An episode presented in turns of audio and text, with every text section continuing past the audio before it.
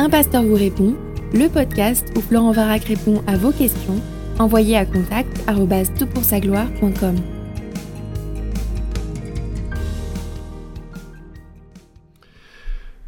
La question est posée, bonjour, est-ce qu'un chrétien peut rire du diable ou se moquer? Il est écrit dans la parole que l'Éternel se moque de ses adversaires, psaume 2, 4, psaume 37, 13, est-il donné à ses enfants de se moquer également du diable? Merci d'avance.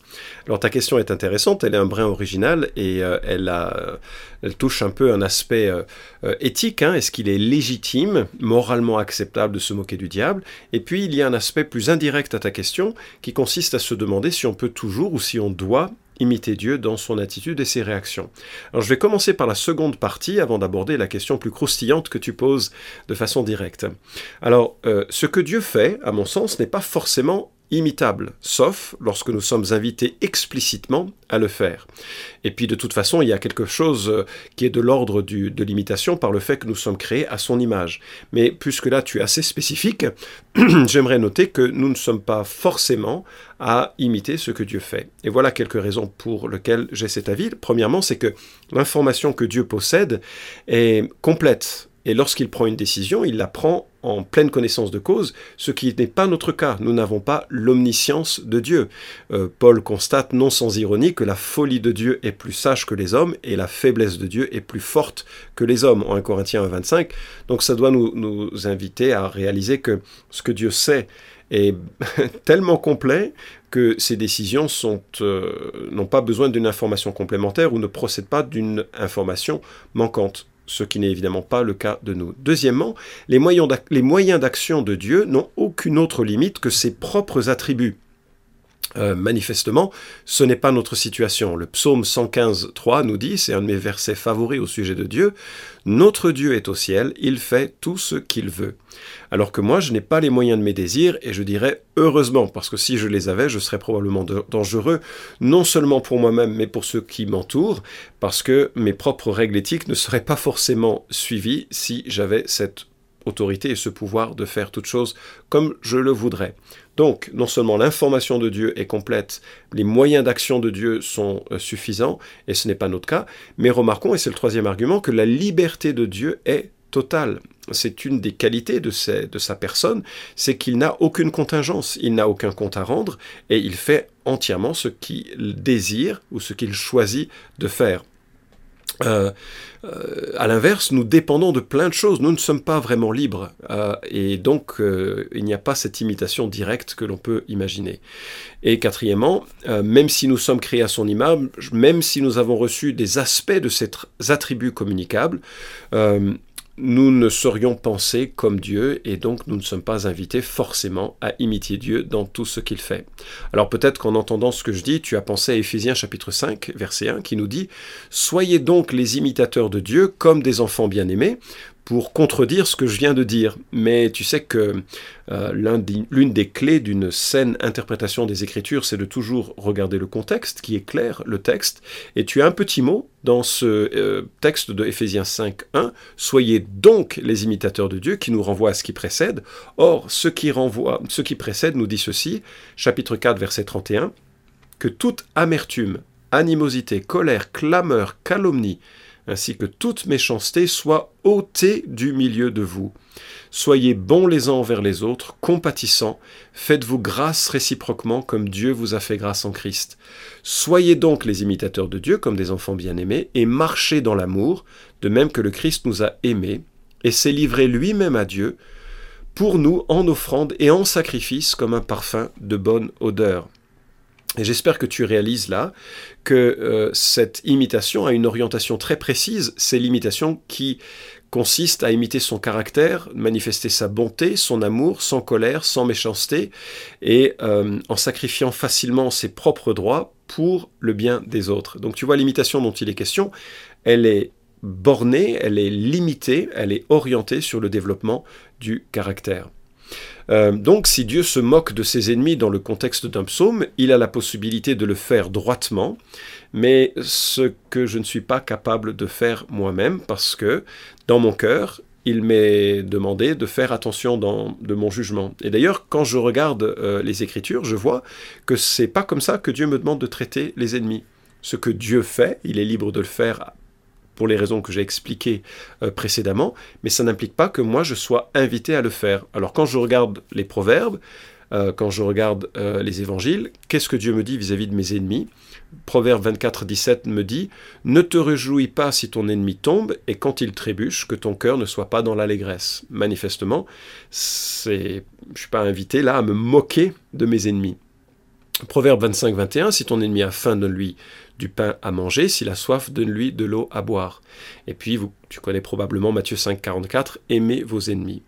Et tu vois, il faut distinguer ce qui est euh, de ce que Dieu fait, et puis de ce qui est prescrit, c'est-à-dire ce que Dieu me demande de faire dans l'Écriture. Et mon rapport aux ennemis est différent que le rapport que Dieu entretient à ses ennemis. Alors peut-être faut-il comprendre quand il est dit dans les psaumes que tu cites que Dieu se moque de ses ennemis, c'est qu'il ne voit pas du tout ses ennemis réussir dans leur complot, dans leur attaque de l'alliance davidique, dans leur attaque du plan de Dieu pour essayer d'empêcher, euh, peut-être en, connaissance de cause, la naissance du Messie, hein. c'est-à-dire que tous ceux qui s'attaquaient à David, tous ceux qui s'attaquaient au peuple juif, mettaient en péril euh, la naissance du Messie et donc le salut des nations, Dieu se moque de ceux qui ont essayé de faire cela parce qu'il règne et parce qu'il saura préserver ses promesses et les réaliser.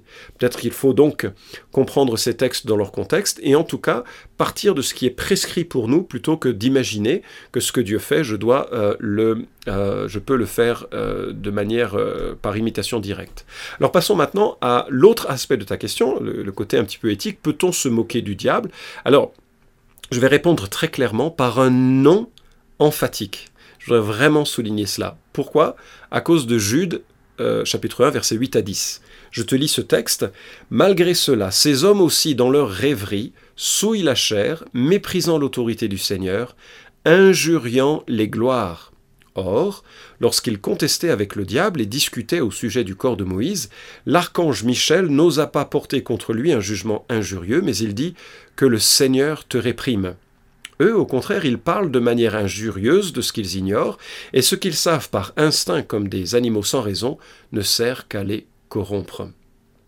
Bien. Alors, euh, tu vois, c'est assez intéressant de la manière dont Jude, le demi-frère de, Jésus-Christ, parle de ces questions.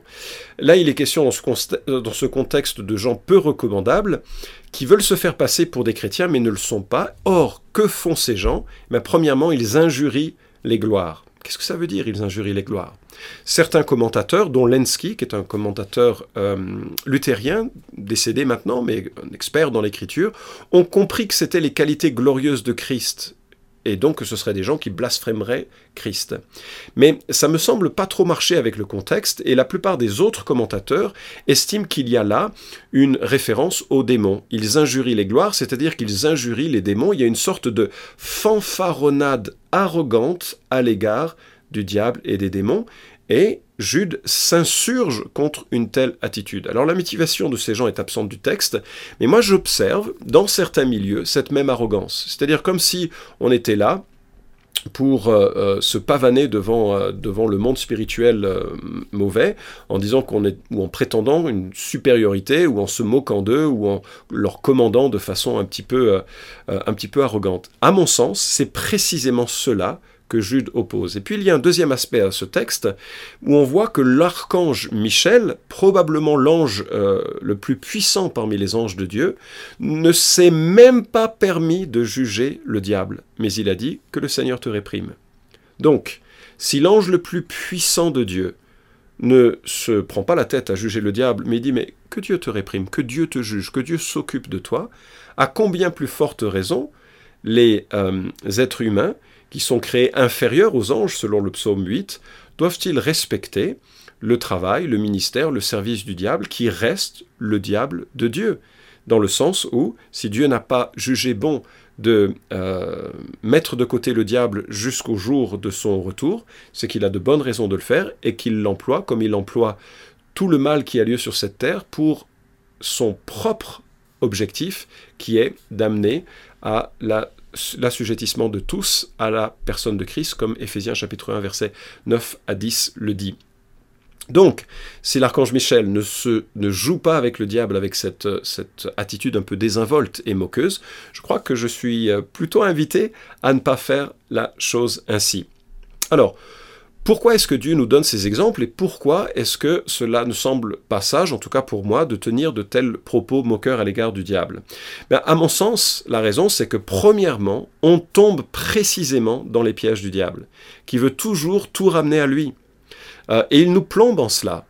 Jésus est toujours le centre qui nous édifie, il est ce centre euh, et que nous sommes invités à contempler, il est l'auteur de la foi et celui qui l'amène à la perfection. Or, le diable attire notre attention vers des spiritualités erronées, vers des manières de faire erronées, pour que nous puissions regarder non plus à Christ et à l'Évangile et sa délivrance, mais au diable qui euh, est agissant et qui parfois fait des dégâts, on est tout à fait d'accord. Deuxièmement, j'ai utilisé une expression qui t'a peut-être choqué, le diable est le diable de Dieu. Alors, ça surprend toujours quand j'en parle ainsi, mais je prends appui euh, sur ce texte de 1 roi chapitre 22, où Dieu veut euh, euh, conduire de façon erronée, afin de juger son peuple, son peuple à la bataille. Et il dit, mais qui va séduire pour moi les faux prophètes? Et 1 roi 22 nous explique qu'il y a un démon qui euh, se présente en disant, moi je vais, euh, je vais le faire, je vais devenir un, esprit de mensonge dans la bouche des faux prophètes, et je vais conduire donc ce peuple à prendre la décision de la bataille que, euh, tu veux qu'il prenne. Alors ça semble vraiment surprenant et ça suscitera bien d'autres questions, mais toujours est-il que Dieu utilise le diable pour son objectif de façon incompréhensible pour moi. Dieu ne me demande pas de le comprendre, ça fait partie des choses cachées. Il me demande de rester sur les choses prescrites euh, vis-à-vis du diable que je vais euh, aborder dans quelques instants. Et donc le, le, le, diable, enfin le, euh, Dieu utilise ce démon séducteur pour accomplir sa volonté. Et le diable, chaque fois qu'il agit, demande l'autorisation de Dieu. On le voit dans la vie de Job, on le voit dans la vie de Pierre, où Jésus dit à Pierre, Simon, Simon, Satan vous a réclamé pour vous passer au crible, mais j'ai prié pour toi, afin que ta foi ne défaille pas quand tu seras revenu à moi, affermi mes frères. Donc on voit que Dieu entend les demandes parfois malsaines du diable, les autorise parfois, il intercède pour nous de toute façon, et l'ensemble conduit à son projet que nous verrons glorieux en son temps et qui aujourd'hui nous est voilé. Troisièmement, Jésus ne s'est jamais moqué du diable, mais il l'a tenu à distance en s'appropriant des vérités de l'Écriture qu'il a énoncées et qu'il a opposées aux mensonges du diable. Cet exemple-là me semble suffisamment édifiant pour nous rendre prudents par rapport à l'attitude que tu proposes. Enfin, quatrièmement, euh, quand ce sera l'heure de la fin de la bataille, un seul ange lira le diable, pour peu que ma compréhension de ce texte soit correcte, et donc ça veut dire que le diable fait son œuvre jusqu'à ce que Dieu signe la fin du, euh, siffle la fin du match, euh, du match terrible qui a lieu, et à ce moment-là, il sera lié et il sera euh, condamné comme l'Écriture l'annonce en son temps. Et donc, ça doit, nous devons rester sur les textes prescriptifs de l'Écriture vis-à-vis du diable, plutôt que de nous projeter dans une attitude qui serait étrangère à ce que la Bible prescrit. Alors, qu'est-ce que la Bible dit?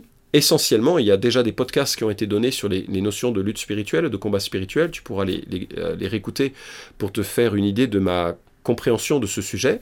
Mais je constate que dans l'écriture, nous sommes placés essentiellement dans une position et une posture défensive vis-à-vis du diable et des démons. Jacques 4, 7 nous dit Soumettez-vous à Dieu, résistez au diable, et il fuira. Belle promesse. Nous ne sommes pas là à insulter les gloires, à chercher à chasser l'élément de partout. Nous sommes invités à nous soumettre à Dieu, et ça c'est déjà tout un programme, à lui résister activement au diable avec cette promesse qu'il fuira. 1 Pierre 5, 8 à 9, il est question du lion rugissant qui cherche qui est dévoré. Dans le contexte, c'est la persécution, c'est la peur de la violence des autres, c'est la peur d'être pris par cette persécution. Et le verset 9 nous dit Résistez-lui fermement la foi, sachant que les mêmes souffrances sont imposées à vos frères de par le monde.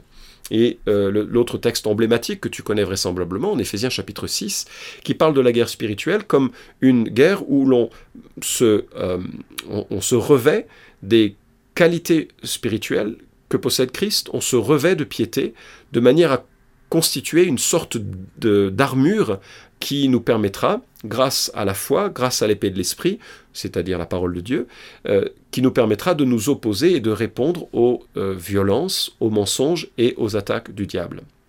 Alors, j'ai rencontré à plusieurs reprises des gens qui faisaient vraiment n'importe quoi avec euh, les puissances célestes, des insultes, des dialogues prolongés, des moqueries, des chassages de démons. Je Je sais que j'y ai participé à un moment donné au début de ma vie euh, chrétienne. Aujourd'hui, je le regrette.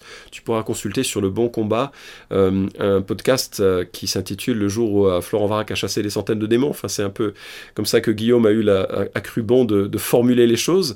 Mais et tout ceci m'a laissé un goût amer parce que je suis tombé précisément dans le piège que me préparait le diable et que nous préparait le diable. Il veut être au centre et c'est Christ qui est au centre. Et en tant qu'être euh, qui a aussi une certaine euh, liberté d'action, la provocation par la moquerie ne me semble ni sage ni pertinente, euh, et on dépend vis-à-vis de notre combat spirituel, de la force que Dieu nous donne, de la protection que, Dieu nous donne, et cette arrogance me semble être de l'ordre d'un test, comme si on tentait que, que, Dieu vienne à notre secours pour nous protéger, et ça me semble dénué d'intérêt et certainement contraire à la perspective biblique.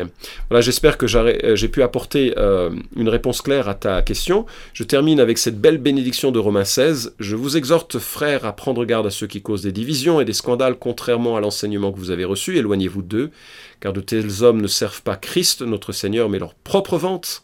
Par de bonnes paroles et par des éloges, ils séduisent les cœurs des gens sans malice. Pour vous, votre obéissance est connue de tous, je me réjouis donc à votre sujet, et je désire que vous soyez sages en ce qui concerne le bien et purs en ce qui concerne le mal. Le Dieu de paix écrasera bientôt Satan sous vos pieds. Que la grâce de notre Seigneur Jésus soit avec vous. Vous pouvez suivre cette chronique hebdomadaire Un pasteur vous répond sur SoundCloud, iTunes et Stitcher. Retrouvez les questions déjà traitées sur toutpoursagloire.com. Si vous aimez ce podcast, merci de le partager sur les réseaux sociaux et de laisser une note sur iTunes. À la semaine prochaine!